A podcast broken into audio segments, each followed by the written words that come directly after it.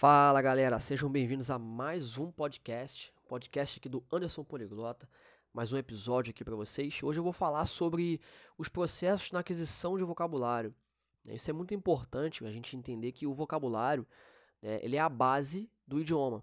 Quando você quer aprender um idioma, você precisa expandir o seu vocabulário, né? Então hoje eu vou falar sobre as três etapas né, que eu costumo trabalhar com meus alunos. Né? Eu espero que gere muito valor para você, eu espero que você entenda né, a, a, ideia aqui para a gente colocar isso em prática no dia a dia. Tá? Então, como é que funciona basicamente né, a aquisição de vocabulário? Né, a gente tem duas aquisições na forma passiva e uma aquisição na forma ativa. Né? O que, que seria isso, Anderson? A forma passiva é a forma de input, a forma de absorção de fato. E a forma ativa é quando você fala o vocabulário que você já adquiriu. Tá? Então, como é que funciona as três etapas? Né? As três etapas, basicamente, é o seguinte: você vai pegar ali, por exemplo, um mini texto, um áudio, seja o que for, e você vai ter acesso àquele material ali pela primeira vez. Seja uma série, um podcast, um filme, né, músicas, enfim, o que for, qualquer material. Tá? Aí você vai ver pela primeira vez aquele material, ouvir aquele áudio, ler aquele material, fazer um estudo aprofundado daquilo ali. Né? E ali você vai se familiarizar com o conteúdo. Né? Então, essa é a primeira etapa do processo de aprendizagem. Né? É a familiarização. E só isso não é, não é, é, é, é essencial. Né? Só isso não basta, vamos colocar assim. Então a gente tem que ter agora as próximas etapas. Né? E a segunda etapa, quando eu chamo da parte de inputs, é a parte de memorização.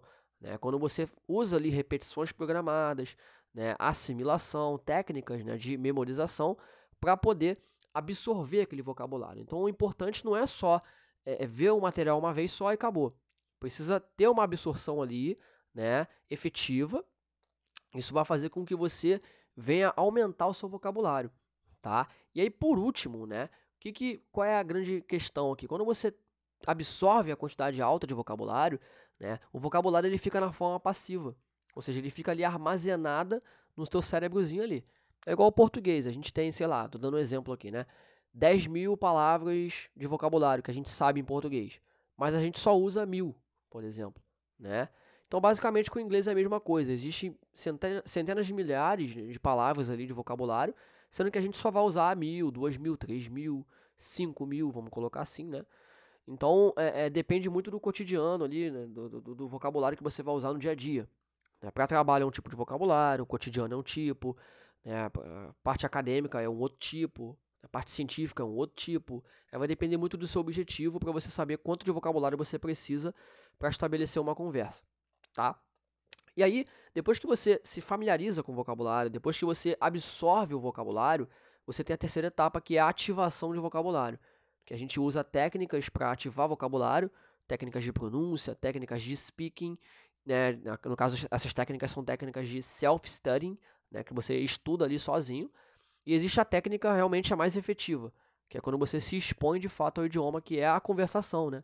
Que é de fato você pegar ali um nativo e você praticar, conversar.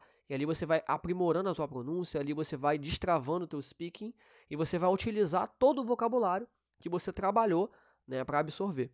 Beleza? Então, recapitulando, você tem a familiarização, quando você vê pela primeira vez o material, você tem a absorção, quando você faz ali as repetições programadas, técnicas de assimilação, e você absorve aquele vocabulário, transforma aquela sua memória em longo prazo para você não esquecer mais aquele vocabulário, né?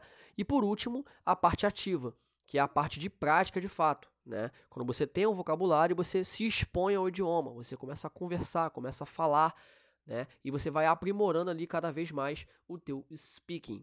Beleza, pessoal? Então é esse aí o nosso podcast de hoje. Espero que vocês tenham gostado. Né? Para quem quer ver mais conteúdo meu, vai lá no meu Instagram, Anderson Poliglota, canal no YouTube também, Anderson Poliglota. Tem o meu grupo do Telegram, né? Você pode me mandar uma mensagem no direct que eu vou estar tá te ajudando, te mandando o link do grupo para você entrar.